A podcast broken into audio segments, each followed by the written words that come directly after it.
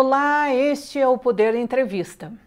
Eu sou Denise Crispim, editora sênior do Poder 360, e vou entrevistar por videoconferência Aldo Rebelo, ex-ministro da Defesa e pré-candidato independente à presidência da República.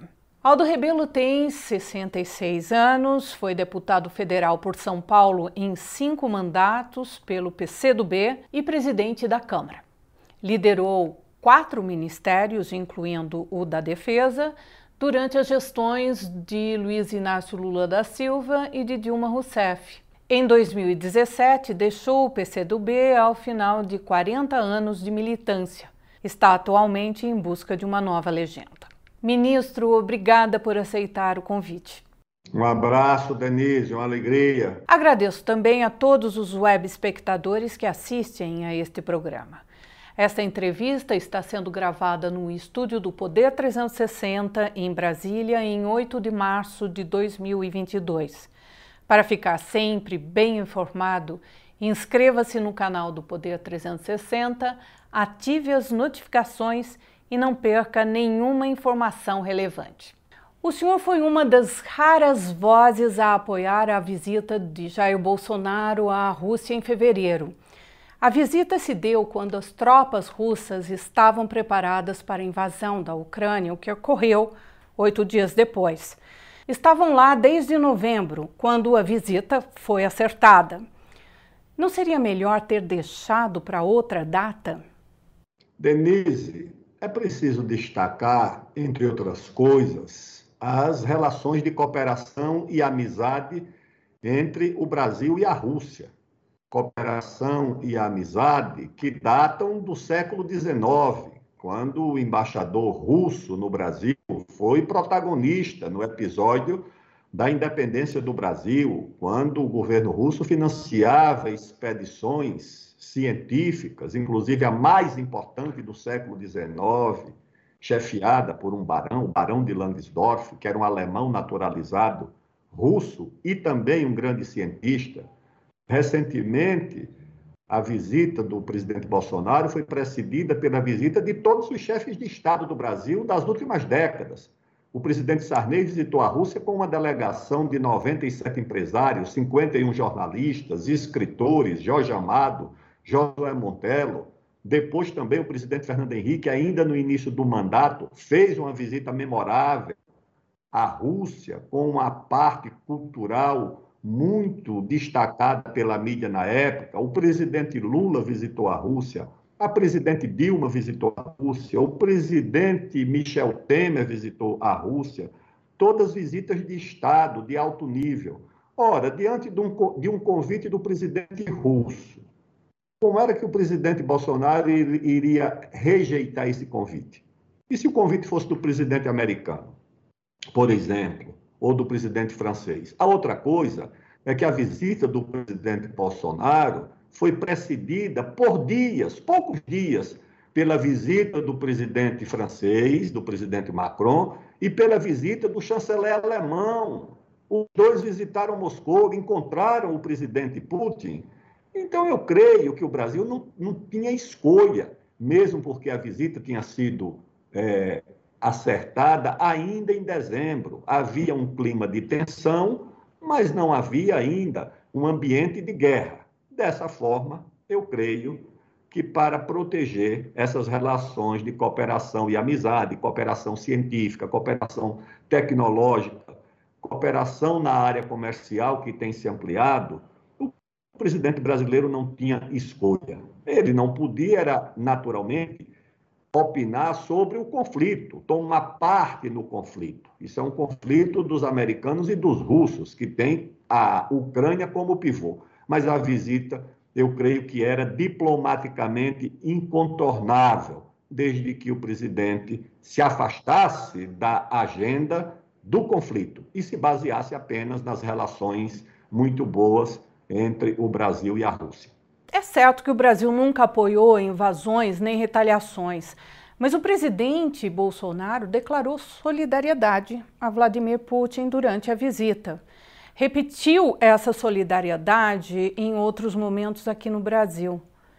Isso é tomar posição? É, por que, que o senhor, especialmente, insiste haver neutralidade na posição brasileira?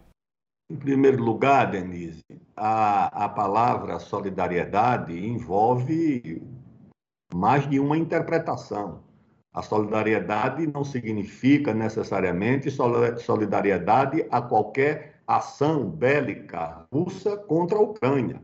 Solidariedade pode ser, por exemplo, as sanções injustas aplicadas à Rússia de forma unilateral por organismos multilaterais ou governos, principalmente pelo governo dos Estados Unidos e alguns governos europeus. Eu creio que a palavra solidariedade não era propriamente o vocábulo mais adequado e mais feliz para o momento e para aquela visita. Mas eu acho que isso não compromete necessariamente a, a visita do, do presidente brasileiro. E a visita tinha também o objetivo de não só manter essa relação mas ela também poderia manter a equidistância do Brasil do fator guerra. O Brasil se apoia na, no artigo 4 da sua Constituição, onde estão estabelecidos os princípios que regem as relações internacionais do Brasil. E um deles, que é o princípio da autodeterminação dos povos, e o outro é da solução pacífica dos conflitos, o que impede o Brasil de tomar parte em um lado de nações que se envolvem em ações bélicas. O Brasil é sempre parte da solução dos conflitos. O Brasil nunca é parte do problema, do conflito em si. Se há uma guerra entre Israel e, e Egito, o Brasil manda a, aquela missão do Sinai, nos anos 50.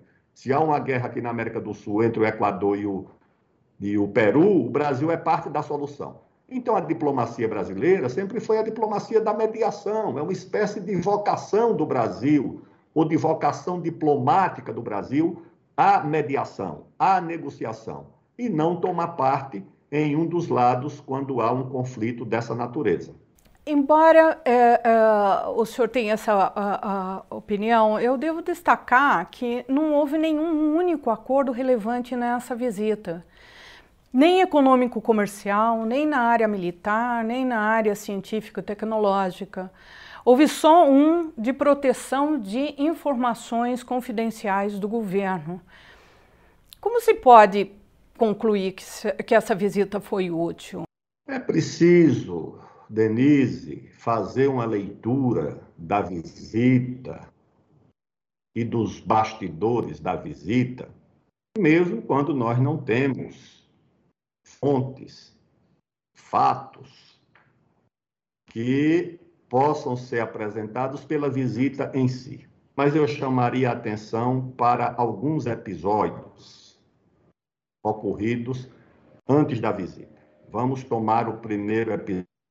O Conselho de Segurança da Organização das Nações Unidas recebeu uma resolução proposta pela Irlanda, que é um país muito próximo dos Estados Unidos e da Inglaterra, que propunha transformar ou converter a questão do clima e do meio ambiente em um assunto de segurança internacional, ou seja, que passaria a ser tratado como um problema do Conselho de Segurança da ONU, um assunto de segurança internacional.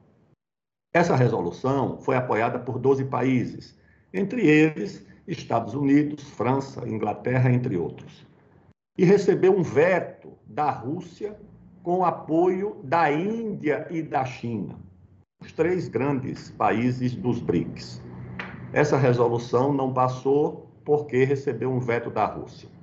Ora, o que é que o Brasil, a diplomacia, o governo e os militares brasileiros devem ter notado? Se o Conselho de Segurança da ONU aprova uma resolução segundo a qual o tema do aquecimento global, do clima e do meio ambiente passa a ter relação com a segurança internacional, o próximo passo, pelos mesmos motivos, pelas mesmas razões, seria converter a Amazônia em tema da segurança internacional. Por quê? Se o clima e o meio ambiente são importantes para a segurança internacional e a Amazônia é importante para o clima e para o meio ambiente, logo, logo estaríamos na antessala de transformar a Amazônia num tema de segurança internacional, causando grande constrangimento para o Brasil. Você imagine o que o Brasil iria fazer se a ONU resolve e decide que a Amazônia passa a ser tema da segurança internacional. Eu acho que o Brasil foi tomado de um sentimento de gratidão pela atitude da Rússia, comportou-se como um país amigo do Brasil, enquanto que os países que o Brasil tradicionalmente considera como amigos, os Estados Unidos, a França e a Inglaterra, de fato, nessa circunstância, tomaram uma atitude que poderia se converter logo, logo em um problema para o Brasil. A outra coisa é que é, a, a Rússia, diante do, da pressão que se exerce sobre o Brasil por causa desse tema da Amazônia, a Rússia e a China, e a Índia também. Esses países têm tido uma posição diferenciada, ou seja, é, defendem a questão do, do, do meio ambiente, as, as, resoluções que protejam a natureza, o meio ambiente, que valorize a agenda do, do aquecimento global, mas não querem colocar o Brasil numa espécie de banco dos réus ou converter o Brasil num vilão do clima. Eu acho que isso é o que explica, Denise, que pela primeira vez na história o Brasil tenha participado daquela reunião no formato 2 a 2 com o ministro das Relações Exteriores e o ministro da Defesa da Rússia. Foi a primeira vez que aconteceu esse tipo de encontro. Um encontro de alto nível entre o ministro da Defesa da Rússia e o ministro das Relações Exteriores e os ministros das Relações Exteriores e da Defesa do Brasil.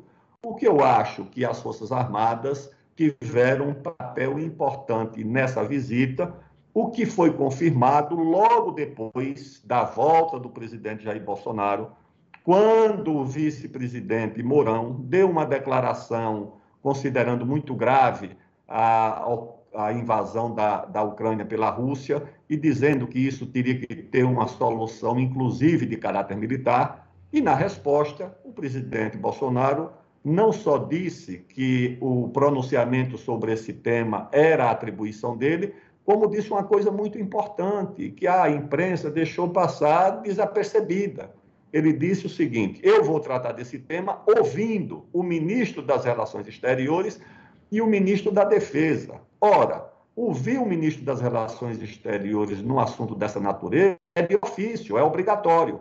O ministro da Defesa significa que o assunto passou a ter peso na questão da segurança nacional, da defesa nacional. Eu acho que isso reveste a visita de uma importância que ultrapassa a simples assinatura de acordos comerciais. Foi uma visita de, de importância geopolítica, onde o Brasil valorizou um país e passou a considerar nessa conjuntura como ainda mais amigo do Brasil.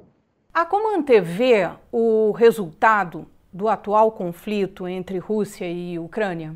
Olha, Denise, em 2015, numa visita à, à Rússia para o encontro dos BRICS, na cidade de Ufá, uma cidade lá do, do, de uma daquelas repúblicas é, dos Urais.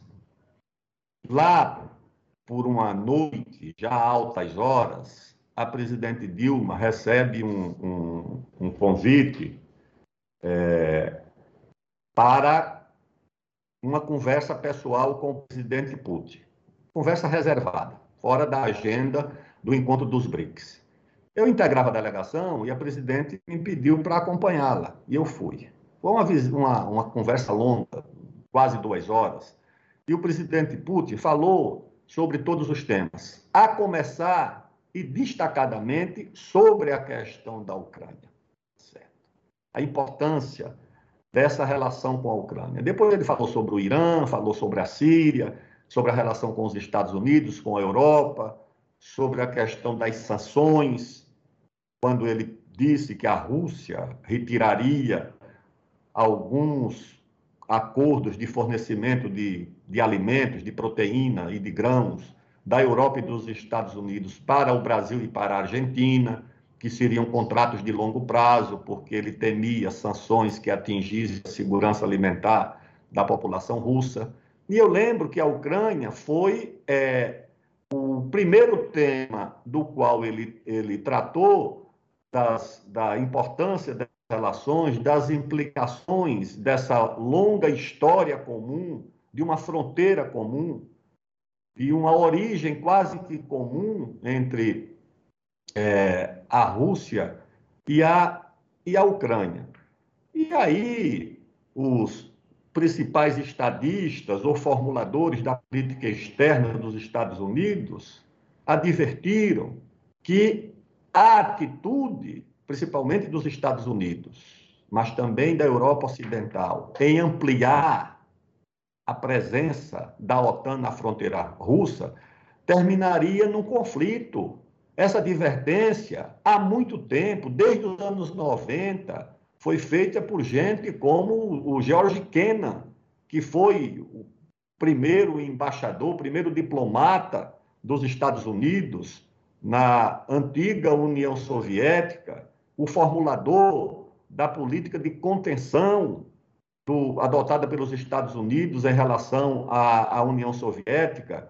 Esse homem advertiu em 97 que era um erro não só a continuidade da existência da OTAN, como a sua expansão rumo à fronteira com a Rússia, o Kissinger, outro também considerado o pai da moderna diplomacia americana, o homem que aproximou os Estados Unidos da China, também fez graves advertências num artigo publicado pelo Washington Post.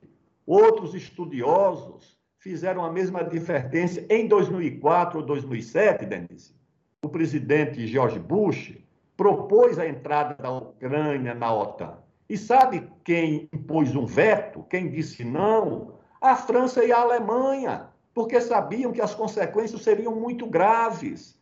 Ora, quando você tem o fim de uma ordem mundial, que era a ordem mundial das duas superpotências, da bipolaridade, do fim da Guerra Fria, o natural, o normal era que houvesse um grande acordo, um grande tratado estabelecendo as novas regras da nova ordem, como foi o caso da paz da Westfália, depois do fim da Guerra dos 30 Anos, como foi o caso é, da, da da paz de Versalhes depois da Primeira Guerra, da Conferência de Yalta, aí mesmo na Crimeia, que estabeleceu as relações entre Rússia e China, entre Estados Unidos, União Soviética e Inglaterra, os três grandes vitoriosos, depois da Segunda Guerra. Acontece que depois do fim da Guerra Fria, como foi uma certa capitulação da União Soviética, foi o fim sem luta, não houve nenhum tratado, ou seja, ficou uma coisa mais ou menos acertada,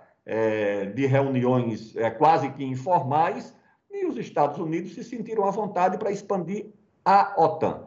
O resultado não poderia ser diferente. Isso é, constituiu numa ameaça à segurança do, do, da Rússia e é uma reação. Não, não é desse presidente. Qualquer um que tivesse lá teria na minha opinião, o mesmo, o mesmo comportamento e a mesma atitude. E o pior, Denise, é que de uma aliança defensiva, a OTAN transformou-se numa aliança ofensiva. A OTAN não participou de nenhuma guerra enquanto existiu a bipolaridade, enquanto existiu o Pacto de Varsóvia. Ora, logo depois do fim da União Soviética, acabou o Pacto de Varsóvia. Um ano depois não tinha mais o Pacto de Varsóvia. O que é que faz a OTAN? Ela vai incorporando os antigos membros do Pacto de Varsóvia numa aliança militar que era feita para conter aquilo que não existia mais.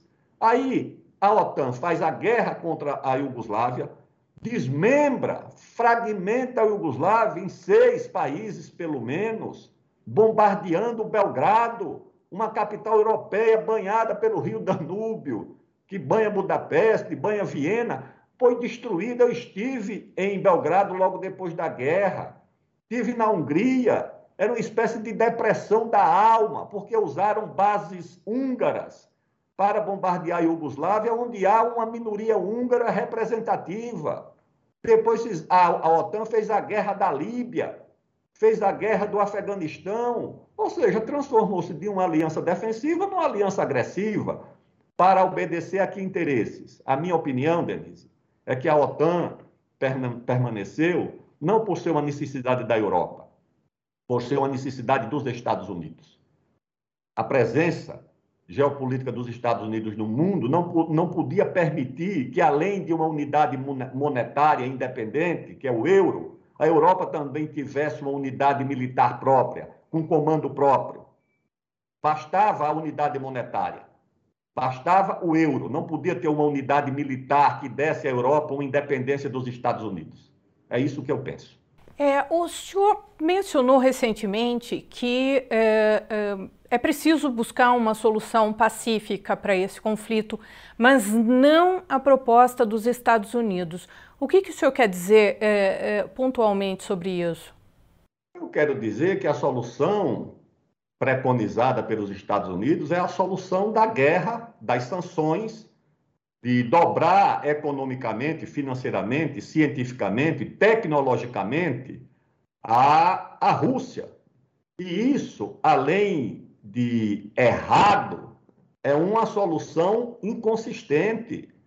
Eu acho que países como China e Índia não aceitarão uma solução dessa, porque isso seria a antivéspera de uma operação semelhante contra a própria China, onde há naturalmente disputas na área do Mar do Sul da China, do Estreito de Taiwan, Hong Kong, a China não poderia aceitar uma rendição incondicional da Rússia. E a Índia do mesmo jeito. Eu vi matérias segundo as quais já se cogita de sanções contra a Índia. E acho que o Brasil, também, que é um país relevante para o mundo, não pode aceitar uma solução dessa, porque nós temos uma área extensa do nosso território exposta ao debate internacional. Todo mundo quer dar opinião sobre a Amazônia. Cada um quer, tem uma opinião sobre a Amazônia. O presidente é, francês disse que o Brasil deve relativizar sua soberania sobre a Amazônia. A ex-primeira-ministra Margaret Thatcher disse que o Brasil deveria entregar a Amazônia para pagar a dívida externa.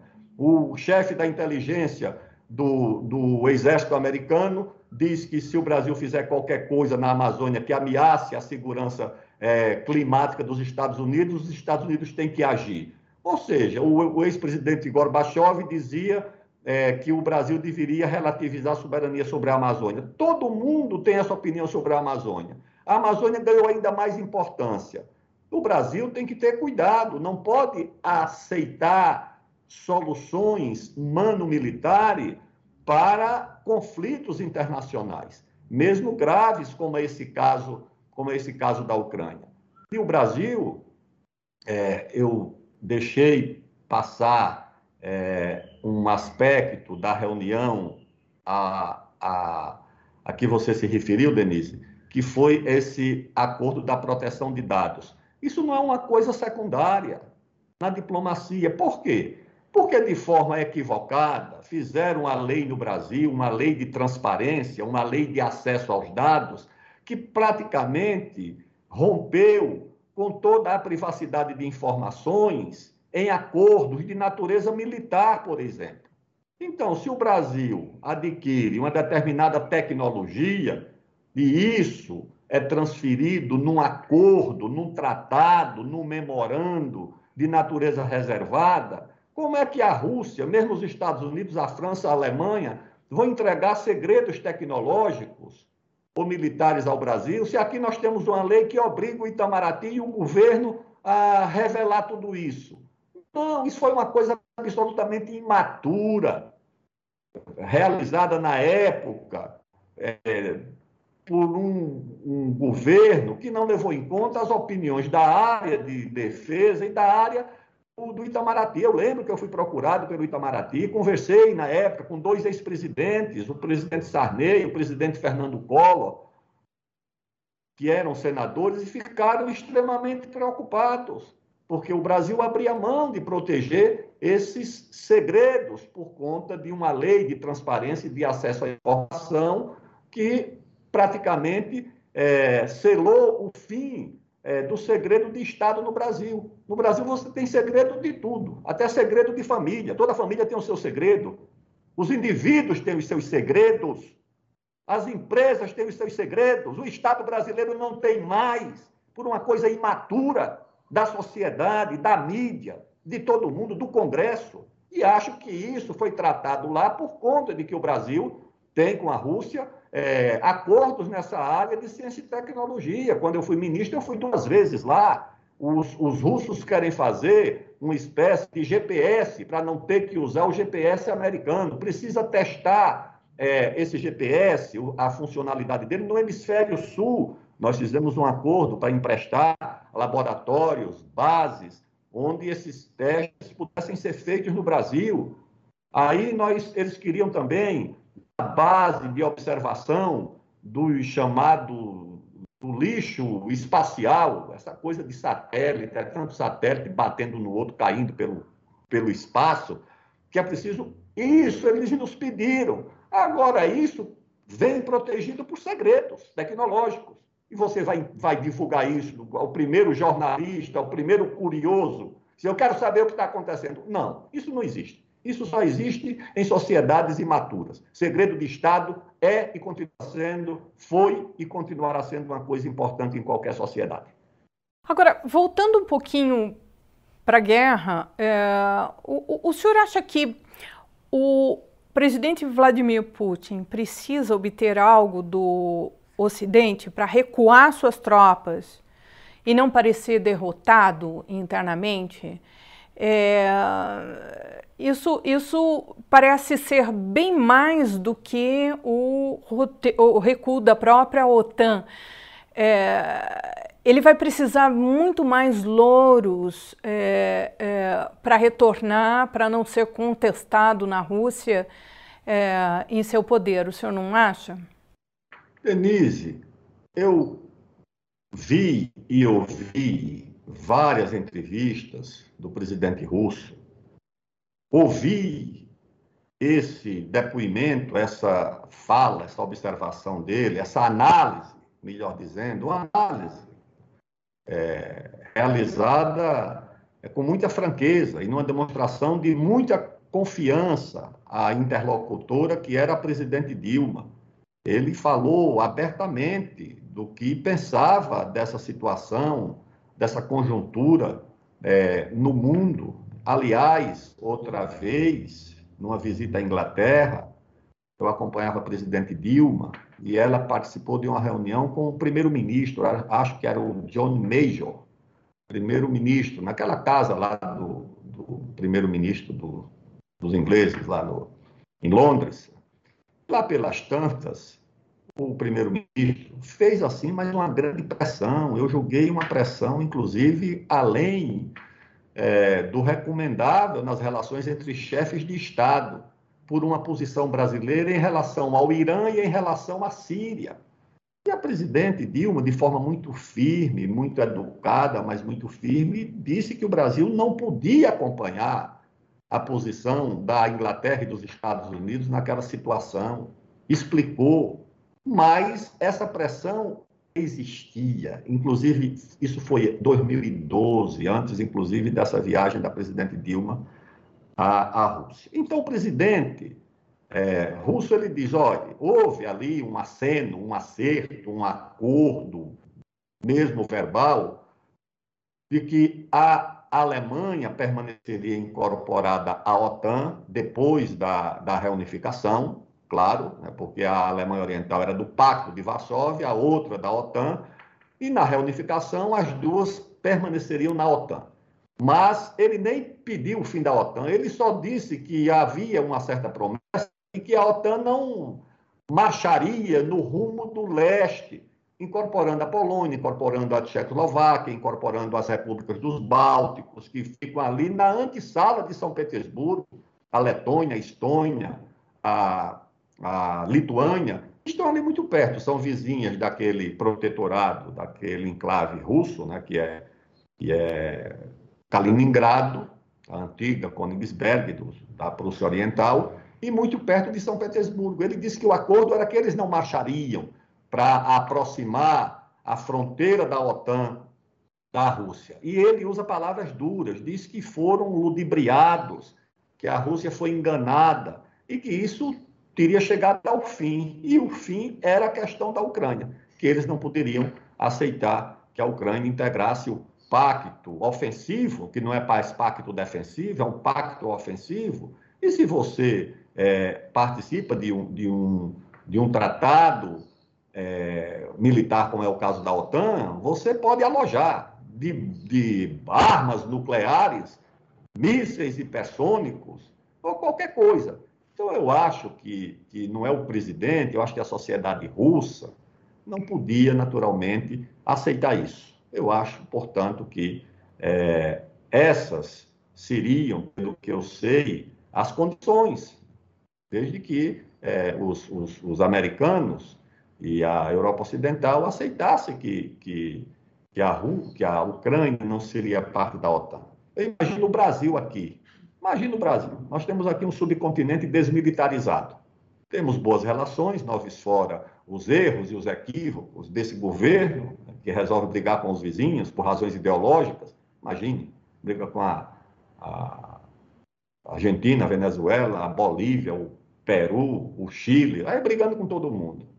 Mas a tradição do Brasil é manter boas relações, relações de Estado. Nunca nos mantivemos em relações de caráter ideológico com os nossos vizinhos. Agora você imagine que amanhã alguém resolve instalar uma base militar aqui. Então o americano quer instalar uma base ali. Em seguida, por causa das desconfianças de vizinhança, você vai ter uma outra base, chinesa ou russa, do outro lado.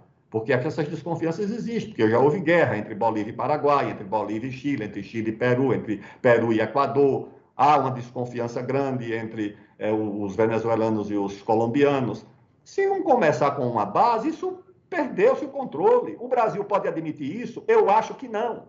Quando eu fui ministro da Defesa, numa reunião da Unasul, eu digo: olha, meus irmãos, meus queridos ministros da Defesa, tem algo inegociável por parte do Brasil.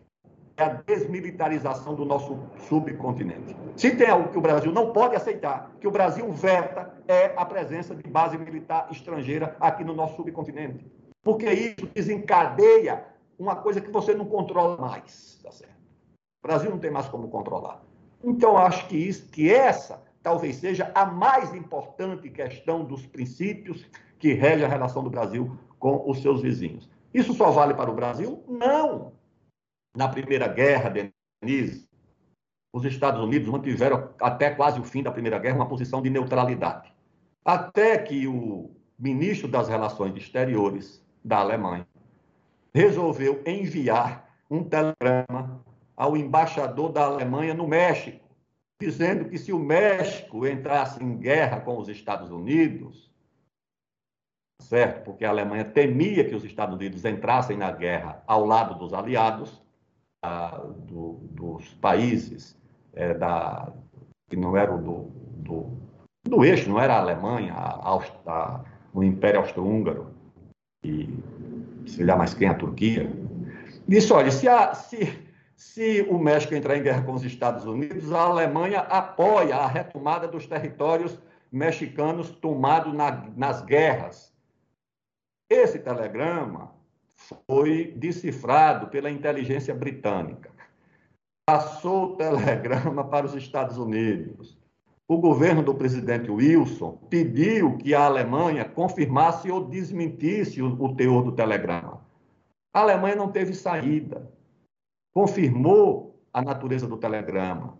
Mudou completamente a opinião do governo do presidente Wilson e a opinião pública americana sobre a guerra, essa ameaça às fronteiras dos Estados Unidos.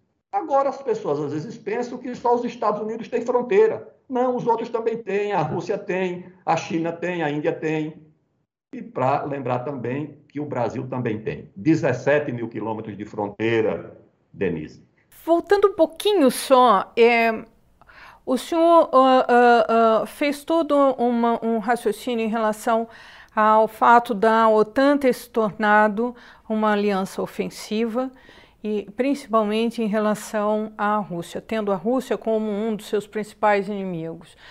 É, agora, esse fato é, é, ligado a, a, a, esse namoro da, da OTAN com a Ucrânia, que já vem de muitos anos, é, o senhor acha que isso é, dá fundamento para uma invasão como a Rússia fez à Ucrânia, bombardeando alvos civis, é, forçando ucranianos ao refúgio, é, aparentemente tentando submeter o próprio governo é, ucraniano à, à sua influência?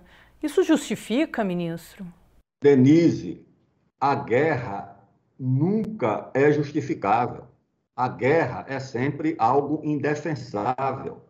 Ninguém pode defender nenhum tipo de solução militar, parta de onde partir. A guerra é sempre essa companheira indesejável da humanidade, trazendo sofrimentos, lágrimas, mas é uma presença incontornável primeiro historiador do mundo, o pai da história, que podia é, ter produzido o seu, o seu livro sobre as artes, sobre a filosofia grega, escreveu sobre a guerra entre os persas e os gregos, o Heródoto. O sucessor dele, também outro grande historiador, o segundo da humanidade, o Tucídides, também escreveu sobre artes, sobre o teatro, sobre a filosofia, escreveu sobre a guerra entre os próprios gregos. Esparta, e Atenas, na Guerra do Peloponeso. Então você olha a história da humanidade, é isso, é o Júlio César como grande romano, general, Amilcar, o, o grande cartaginês, general, Napoleão, o grande francês, general, é, Washington, que batiza a capital do, do, país mais importante do mundo, general, Bolívar, rico, é, culto, humanista, ilustrado, general, aqui no Brasil, o território brasileiro construído com as Forças Armadas, desde Guararapes, a Guerra da Independência, a Guerra do Paraguai. Então, é essa presença da guerra. O que nós precisamos não é apoiar, enaltecer. A guerra é sempre algo condenável. Ela, no entanto, tem sido a construtora e a destruidora das nações. Tá certo? A guerra constrói nações, construiu a independência dos países, das nações, e também contribuiu para destruir nações. Então, ela não pode ser celebrada, festejada ou defendida. Está aí o resultado: milhões de refugiados, sofrimento de famílias, perdas de vida, não só de militares, de civis, de lado a lado, tá certo? Porque o, o, os russos também acusam o exército ucraniano de bombardear aquelas áreas onde há maioria étnica russa. Então, a guerra nunca é uma coisa elogiável, a guerra é sempre algo condenável. O que nós precisamos é entender as razões da guerra, para combater as suas raízes, a sua origem, as suas causas. E, geralmente, as causas estão relacionadas com o conflito entre os grandes, que foi a, a Primeira Guerra. Não foi um conflito de pequenos. É claro que depois as guerras se multiplicam dentro das guerras, mas geralmente é a partilha do mundo entre as superpotências, os interesses geopolíticos entre alemães, ingleses, franceses, russos na época. Depois, na Segunda Guerra, a mesma coisa, que foi de fato a continuidade da primeira, a Guerra do Vietnã, que tomou conta da conjuntura do mundo durante mais de uma década, nos anos 60 e começo dos anos 70. Então, nós não podemos, Denise, apoiar a solução militar nenhuma. Nós precisamos é, é compreender e, a, e, adotar a posição durante esse conflito que nos interessa. Como foi que o Vargas fez na, na Segunda Guerra Mundial? Ele ficou observando aquela marcha dos acontecimentos, não tomou uma posição imediatamente, por isso que foi acusado de ter simpatia pela Alemanha, pelo nazismo, eu não concordo com isso, não tinha simpatia nenhuma. O que não queria era engajar o Brasil é, gratuitamente é, a serviço de uma batalha que ainda não estava, é, cujos horizontes não estavam definidos. Então, nesse caso, eu acho que o Brasil precisa adotar a defesa. Quando eu digo neutralidade, não é neutralidade diante do sofrimento, não. Diante do sofrimento, nós não somos, nós não somos neutros. É neutralidade diante dos interesses geopolíticos em curso. Quais são os dois interesses geopolíticos? Eu acho que a Ucrânia é muito mais vítima desse conflito entre a OTAN, a Europa Ocidental e principalmente os Estados Unidos, e repito, são os grandes analistas da geopolítica americana que apontam esse erro geopolítico dos Estados Unidos. Denise, me diga uma coisa: o presidente Nixon e o seu, e o seu negociador, seu diplomata maior, que foi o Kissinger, fizeram um grande esforço para estabelecer uma aliança com a China e separar a China dos Estados Unidos. Essa geopolítica foi destruída agora. Consolidou-se a aliança da China. Com... Eu vi ontem uma declaração do chanceler chinês dizendo que não, não se engane, a amizade da China com a Rússia é eterna. Você imagina isso há 30 anos, ou há 40 anos, quando foi feito o acordo dos chineses com, com os Estados Unidos, e agora a Índia também. A Índia é, votou na ONU ao lado, presta atenção, é, o, o Brasil deu um voto de um jeito e fez um discurso de outro. O discurso do Brasil foi mais de equilíbrio, mas o voto foi favorável à condenação da Rússia. A China, a Índia e a, e a Rússia votaram a Rússia contra, a Índia e a China com abstenção, o que é um voto solidário. Então, é uma situação muito complicada. O Brasil precisa ter cuidado quando se posiciona. Agora, o senhor tinha comentado anteriormente a respeito das retaliações unilaterais que Estados Unidos e Europa vêm aplicando e que vêm especialmente asfixiando a economia da Rússia. É, o senhor não acha que essa estratégia tem se mostrado eficiente para, pelo menos, ter levado a Rússia a uma mesa de negociações com os ucranianos? Eu não creio que a Rússia tenha iniciado esse atravessado a fronteira e posto tropas na Ucrânia como negação da negociação. Eu penso o contrário. Eu penso que esse gesto da Rússia foi para obrigar uma negociação, foi para alcançar uma negociação. E uma negociação que contemple os seus objetivos, os seus interesses. Acho que não tem interesse da Rússia em ocupar militarmente a Ucrânia, seria uma coisa muito difícil, inviável.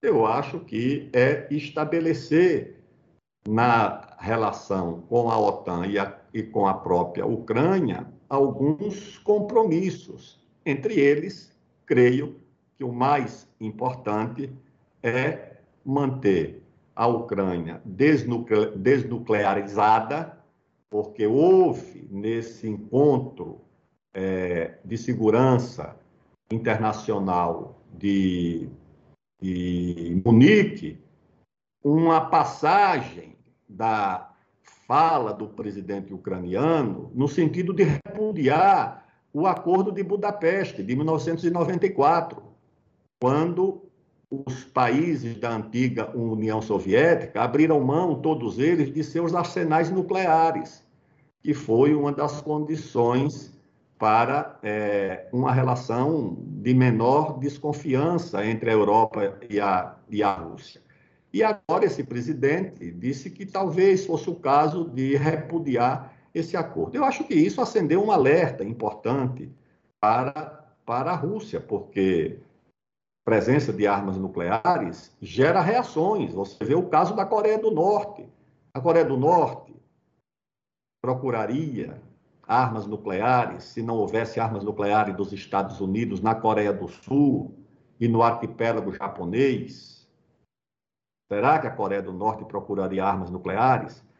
Ou será que ela teria condições diplomáticas de fabricar armas nucleares se não houvesse essa situação?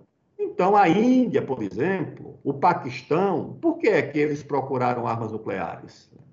Ah, o Paquistão porque a Índia tinha, ou a, a Índia porque o Paquistão já tinha, porque a China já tinha. Então, isso, evidentemente, é, desencadeia uma reação grande. E eu acho que é, o, o, o, os russos devem procurar um acordo permanente com, com a Ucrânia. Esse acordo interessa aos Estados Unidos?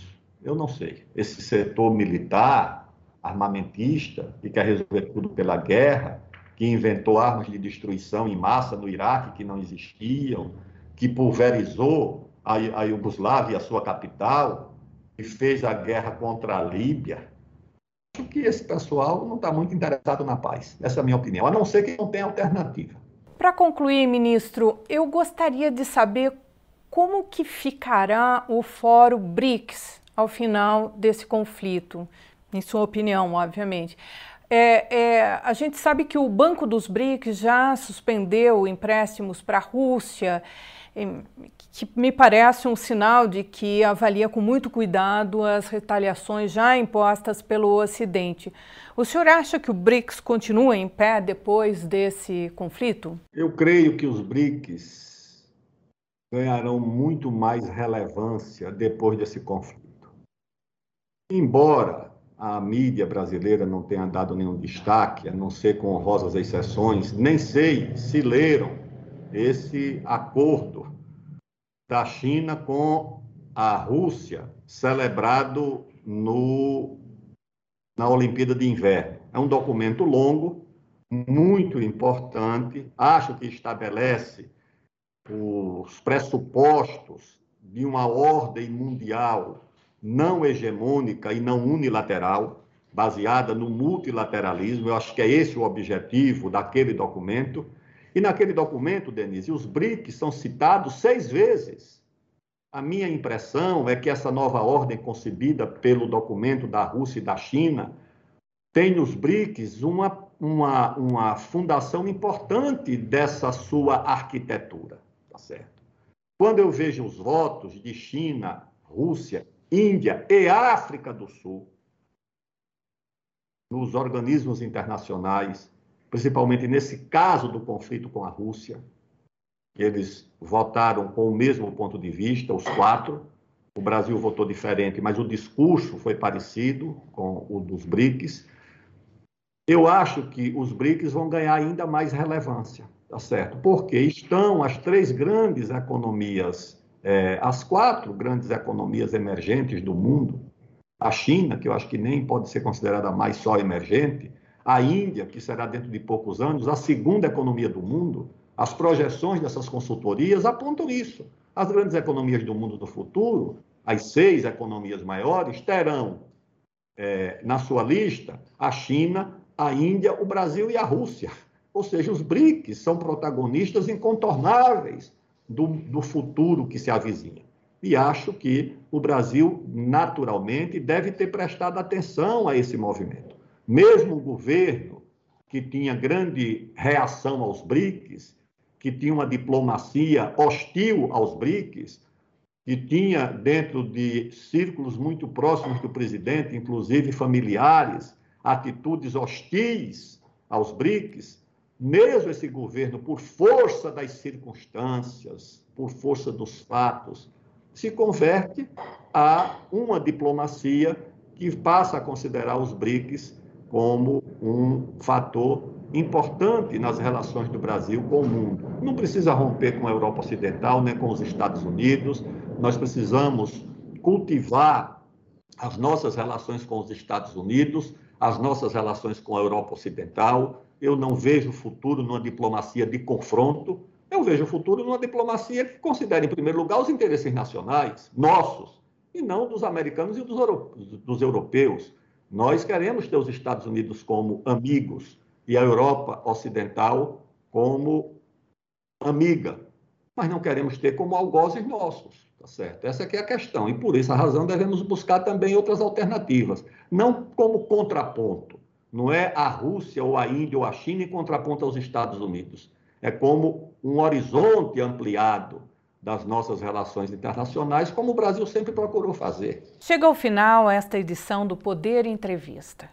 Em nome do jornal digital Poder 360, eu agradeço ao ex-ministro da Defesa Aldo Rebelo, que é pré-candidato à presidência da República de forma independente.